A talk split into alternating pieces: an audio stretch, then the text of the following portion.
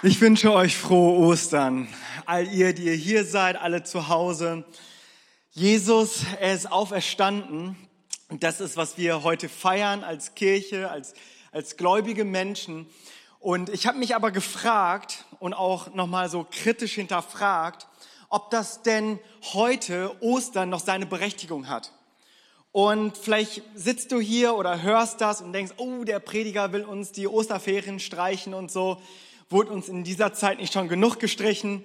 Und ähm, ich bin nicht interessiert, irgendwie Osterferien zu streichen oder diesen kommerziellen, äh, das kommerzielle Geschäft dann mit Ostern auch irgendwie einen Strich durch die Rechnung zu machen, sondern einfach mal zu fragen, glauben wir tatsächlich an die Auferstehung Jesu?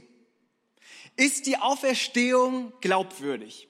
Das ist die Frage, die ich uns heute mitgebracht habe. Und wenn ich so eine Frage natürlich in die Kirche reinstelle, an Ostersonntag, dann wisst ihr, ist das sicherlich äh, so eine Art rhetorische Frage. Aber ich dachte mir, ich gebe uns heute mal ein paar Punkte, wo wir mal, mal, mal uns fragen können, ob denn diese Auferstehung und die Berichte, die uns gegeben wurden, ob das glaubwürdig ist. Wir kennen das ja so mit Augenzeugen. Ich weiß nicht, ich kenne das aus Kriminalfilmen und auch meine Top-Filme, das hat dann auch immer was mit Zeugenschutzprogramm oder so zu tun. Und da kennen wir das, dass wir Zeugen haben, die in einen Gerichtssaal dann eingeladen werden und dann Eid abzulegen und dann detailliert ihre Dinge auch wiederzugeben und zu beschreiben, die sie gesehen haben. Und dann in einem dramatischen Moment, da wenden die sich zum Angeklagten und zeigen, ja, er war's. Und, und in, in sehr, sehr schwierigen Fällen und auch sehr bedeutsamen Fällen ist das tatsächlich so, und daraus hat Hollywood dann ja auch wirklich Kapital geschlagen, dass sie dann ein Zeugenschutzprogramm haben. Diese, diese Augenzeugen, die sind so wertvoll, diese Augenzeugen, die sind so entscheidend, dass sie dann auch in ein Schutzprogramm genommen werden. Und dann werden sie so lange geheim gehalten, bis sie dann letztendlich vom Richterstuhl ihre Aussage tätigen können. Und wenn wir uns das mal so überlegen, dann haben wir sehr viele zuverlässige Augenzeugen im Neuen Testament, die darüber berichten, dass Jesus in der Tat wahrhaftig auferstanden ist. Wir finden die Evangelien, die darüber schreiben. Wir finden einen Matthäus und einen Johannes, die direkten Jünger, die waren in diesem inneren Kreis mit Jesus unterwegs. Sie wurden auserwählt, sie sind mitgegangen, die haben das sich alles angeschaut und dachten sich so, das dürfen wir nicht nur für uns behalten, das müssen wir weitererzählen. Wir haben einen Markus, der so eine Art, Redak der, der, der, so ein, der, der in der Redaktion ein Stück weit so unterwegs war als Journalist, der Sachen aufgeschrieben hat. Er hat die Sachen aufgeschrieben von dem Klassensprecher und dem, einer der wichtigsten Jünger Jesu, und zwar Petrus. Und er war ein Zeitzeuge und hat diese Berichte aufgeschrieben, die ihm Petrus diktiert hat und berichtet hat. Und dann haben wir noch einen Lukas, ein Lukas, auch ein Zeitzeuge, der Historiker war und penibel die Dinge aufgeschrieben hat. Und wenn du alle Augenzeugenberichte nimmst, die uns berichtet wurden, die festgehalten wurden, dann ist das schon erstaunlich, wie sie eine Geschichte erzählen aus ihrer Perspektive. Und diese Augenzeugen und äh, diese Zeitzeugen, die waren unterwegs und die haben es eben gepredigt und auch gelehrt. Und wenn ich das so aus der Retro-Perspektive sehe, also wenn ich es so irgendwie betrachte, wie sie das damals erlebt haben, dann muss ich denken, dass das muss authentisch sein. Denn wenn ich mir das so anschaue, dann war an heutigen Tag, an Ostersonntag, waren die Jünger nämlich nicht so unterwegs und haben herumgeschrien, der Herr ist auferstanden. Und der Rest, der Rest der Jünger haben geschrien, wahrhaftig, auferstanden ist er. Das war nicht so eine Begeisterung von, von Dingen, wo, wo sie gewartet haben und dachten so, jetzt wird gleich Jesus auferstehen. Die Jünger waren nicht am Grab und haben runtergezählt. Zehn, neun, acht, ja, das war ganz und gar nicht irgendwie so diese Stimmung. Die Augenzeugen, die engsten Freunde von Jesus, niemand von ihnen erwartete die Auferstehung. Es waren die, die engsten Freunde, die ihr Leben aufgegeben haben und diese Jesus-Bewegung zu starten, ein Teil dieser Jesus-Bewegung zu sein. Aber mit dem Tod, mit der Kreuzigung, mit Karfreitag ist auch ihre Hoffnung gestorben. Ist ihr kompletter Glaube gestorben. Mit Karfreitag war nicht ein Mensch da, der gesagt hat, ich muss diese Jesus-Bewegung aufrechterhalten. Da war niemand, der gesagt hat, aber ich werde jetzt trotzdem und ich werde jetzt noch, äh, noch mehr Vollgas geben. Da war niemand, der das irgendwie so in sich getragen hatte, zu sagen, komm, ich werde jetzt hier nochmal irgendwie jetzt erst recht rausholen. Selbst die engsten Freunde, die ihr Leben dafür hingegeben haben, ihr, ihren Beruf aufgegeben haben, Jesus nachzufolgen, über drei Jahre lang, haben sie ihre Lehren gehört haben sie Zeichen und Wunder gesehen. Aber mit dem Tod ist auch ihr Glaube gestorben. Und so finden wir nämlich diese Berichte von den Augenzeugen, die sie vielleicht selber erlebt haben, wie sie diese Zeit nach der Kreuzigung erlebt haben. Wir finden zum Beispiel den Stein. Ja, liebe Kinder, ich habe gehört, ihr habt eine Box und ich sag euch immer, wenn ich predige und ich weiß, Kinder sind dabei, dann werde ich immer extremst nervös. Das, da bin ich traumatisiert, weil ich wahrscheinlich, ja, gut. Gut. Wisst ihr, es war der Stein, dass nämlich die Frauen, die ans Grab gegangen sind, die haben Öl mitgenommen und wollten Jesus salben. Denn sie sind mit dem Denken dorthin gegangen zum Grab, wie wir zu einem Grab gehen. Und zwar erwarten wir dort Tote. Und so sind die Frauen hingegangen und die fragten sich, und ich bin in der Geschichte in Lukas 24 oder auch in Markus 16, wo sie sich fragen, wer wird diesen riesengroßen Stein, der vorm Grab ist, wer wird uns den wegwälzen? Weil sie dachten, Jesus ist tot. Die haben dann nicht einen auferstandenen Jesus erwartet. Und so kommen sie dorthin und sehen, oh, der Stein ist schon weggewälzt. Das Grab ist leer. Ein Engel steht dort und der Engel fragt sie genau das. Er fragt sie nämlich, was sucht ihr den Lebenden unter den Toten? Sie suchen nämlich einen Toten. Das, was sie glauben, war, dass Jesus im Grab blieb. Und das war vielleicht die letzte Ehre, die sie dem Jesus noch noch, noch erweisen wollten, dass sie noch seinen, seinen Körper noch einbalsamieren. Diese Frauen gehen voller Erstaunen, gehen die zu dem Jüngerkreis und berichten ihnen davon, was geschehen war. Und heißt es tatsächlich, in einigen Übersetzungen heißt es, die Jünger glaubten nicht diesem Geschwätz. Und in meiner Schlachterübersetzung im Lukas-Evangelium heißt es, sie glaubten diesem Märchen nicht.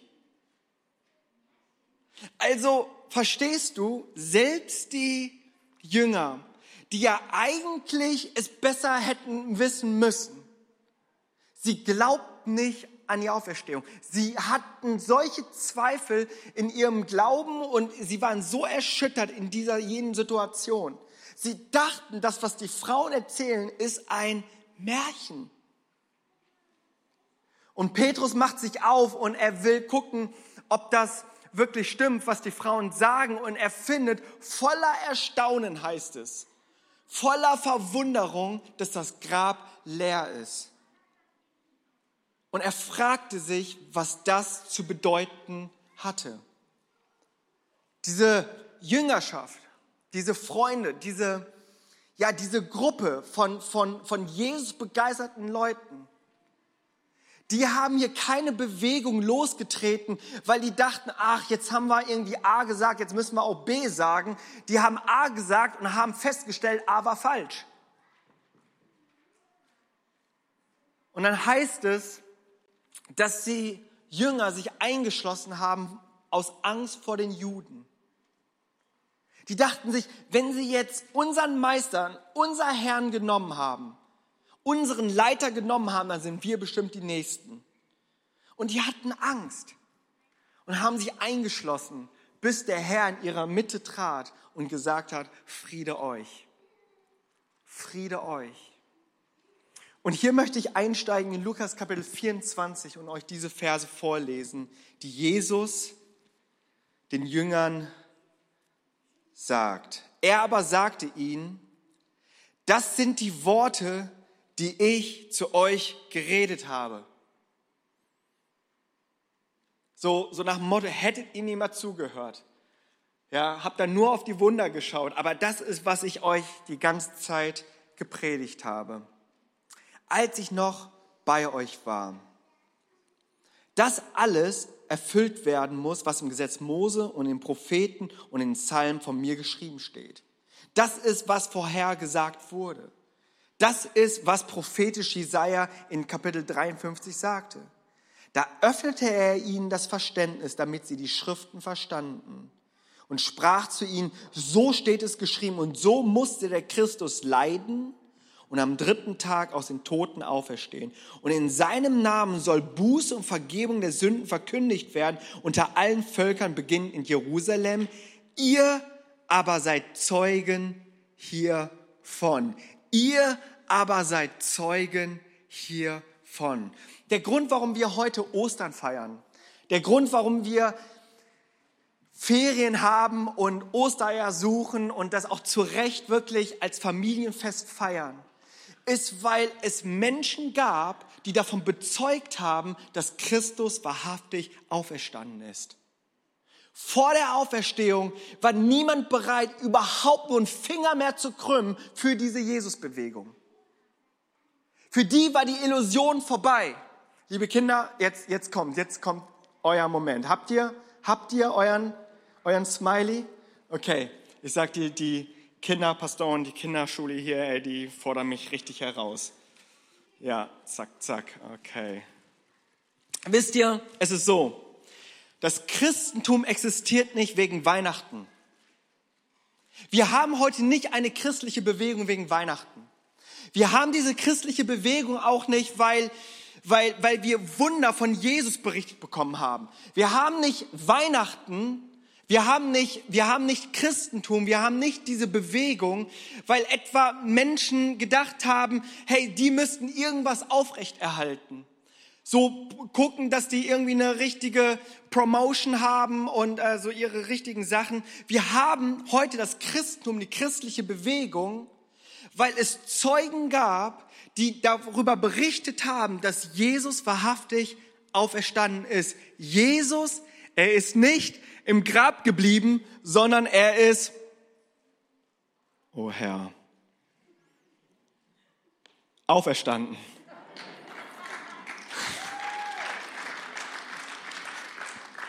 Da, danke, liebe Eltern. Da, danke.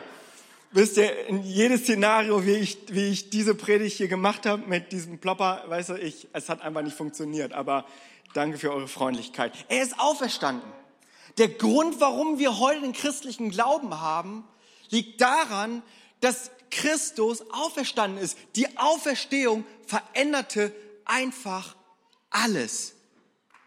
Diese Auferstehung hat die Menschen dazu gebracht, die vorher einen toten Glauben hatten, vorher sich eingeschlossen hatten aus Angst, das hat es so weit gebracht, dass all jene Menschen, die diese Zeugen davon waren, einen grausamen Märtyrertod gestorben sind. Weil die verstanden haben, dass was Jesus getan hat, wahrhaftig ist. Und ich glaube, wir sind dazu eingeladen, auch als Zweifelnde, diesen Jesus, diesen Auferstandenen kennenzulernen. Im Judasbrief, Vers 22, dort heißt es, dass wir Erbarmen haben sollen für die, die zweifeln. Und das habe ich heute Morgen so total auf meinem Herzen.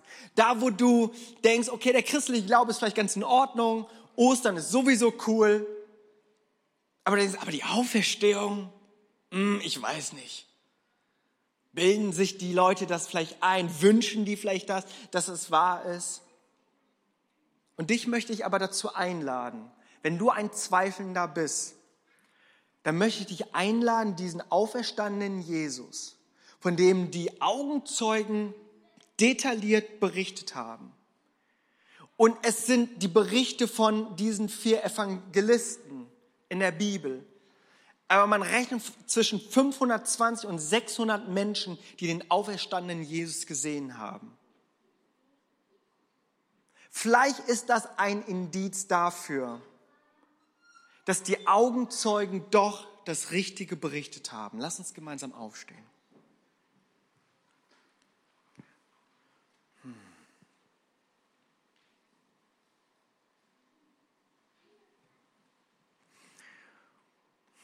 Als ich so im Lobpreis dann nochmal meine Predigt durchging, dann habe ich diese Zeugnisse und diese Lebensberichte hier von den Täuflingen gehört.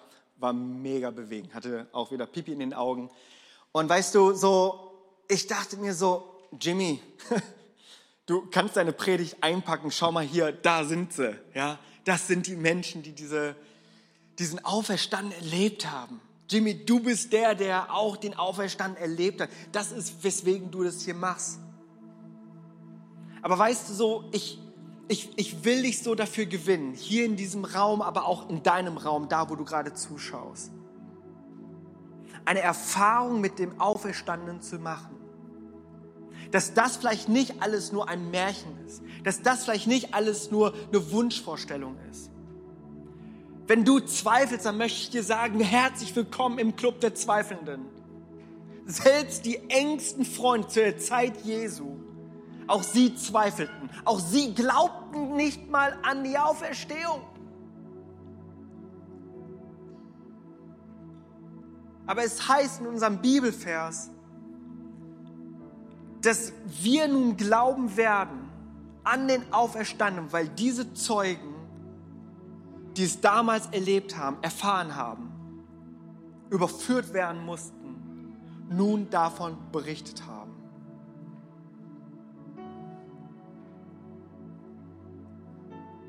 Und ich möchte dich heute Morgen einladen, diesen Jesus, den auferstandenen Jesus, der nicht im Grab geblieben ist, sondern aufgesprungen ist, lebendig ist, in dein Leben aufzunehmen, zu sagen, ja, ich glaube an diesen Jesus, ich glaube an Gott und ich glaube, dass ich diesen Gott brauche. Weil ich verloren bin ohne diesen Gott, weil ich verloren bin in Sünde und Schuld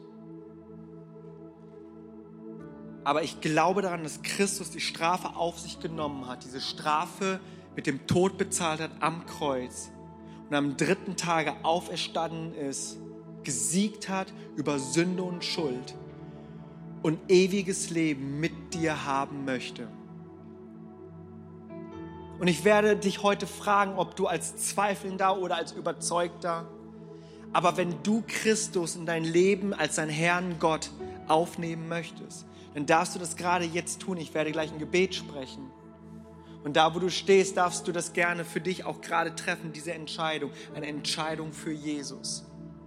Und wenn du zu Hause bist und einfach diese Nähe und hier gerade diese Atmosphäre nicht spürst, aber weißt, dass Ostern eine Berechtigung hat, weil du daran glauben möchtest, dass Christus für dich gestorben ist und auferstanden ist hey, dann ist da an deinem Frühstückstisch oder da im Garten oder auf dem Balkon oder vielleicht liegst du noch im Bett und hörst diese Worte.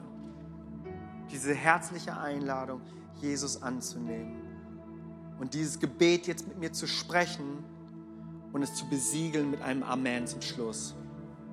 Lieber Vater im Himmel, ich möchte dir danken für jeden Einzelnen, Herr, der diese Worte hört. Und ich weiß, Jesus, Herr, ich kann keine Worte finden, um Menschen zu überzeugen, zu überreden. Aber es ist deine Kraft, deine Gegenwart. Jesus, du bist wahrhaftig auferstanden. Du lebst, Herr, und du bist hier in unserer Mitte. Und ich bete all da, wo Menschen gerade sagen, ich, ich möchte Jesus als mein Herr und Erlöser annehmen, als meinen himmlischen Vater annehmen. Vater, bete ich, Herr, dass du gerade dort einziehst in unsere Herzen. Jesus, Herr, wir wollen dir alle Ehre geben, Herr. Heiliger Geist, wir laden dich ein, dass du uns führst und leitest, den Weg, den wir gehen. Lehre du uns dein Wort. Zeige uns deinen Weg, denn dein Weg führt zum Leben. Jesus, und so danke ich dir für alle Kinder, die diese Entscheidung gerade treffen. Ich danke dir für alle Eltern, für alle Menschen, die gerade Einsamkeit fühlen, für alle Menschen, die bitter und verletzt sind gegen Kirche und Gott. Ich bete Jesus, dass wenn wir aber diese Einladung als Zweifelnde annehmen, Vater, dass, dass du in uns Wohnung einnimmst.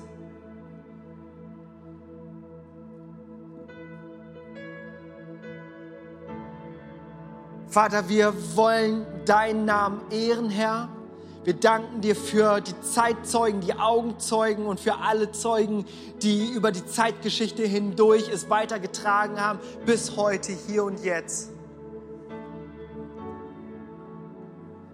Vater, und so segne ich uns als Kirche, Jesus Herr, dass wir deinen Namen groß machen. Vater, dass wir die Runde laufen, die wir zu laufen haben, Herr. Und dass wir Menschen sind, die dir begegnet sind, weil du heute noch lebst. In den Namen Jesus. Amen. Amen. Hey, wenn du diese Entscheidung getroffen hast, herzlich willkommen in die Familie Gottes. Hey, wir wollen dir gerne helfen mit dem nächsten Schritt.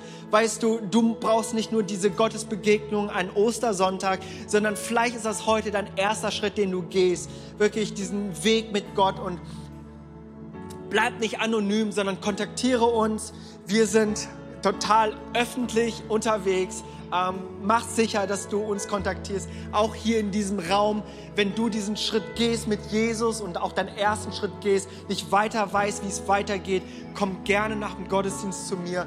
Wir können gerne noch den nächsten Schritt besprechen. Komm, lass uns doch dieses Bekenntnis nochmal singen im Herzen und, und bekennen mit unserem Mund. Ja? Und ihr, ihr singt, ihr singt hier vorne und wir machen uns eins damit. Halleluja, come on.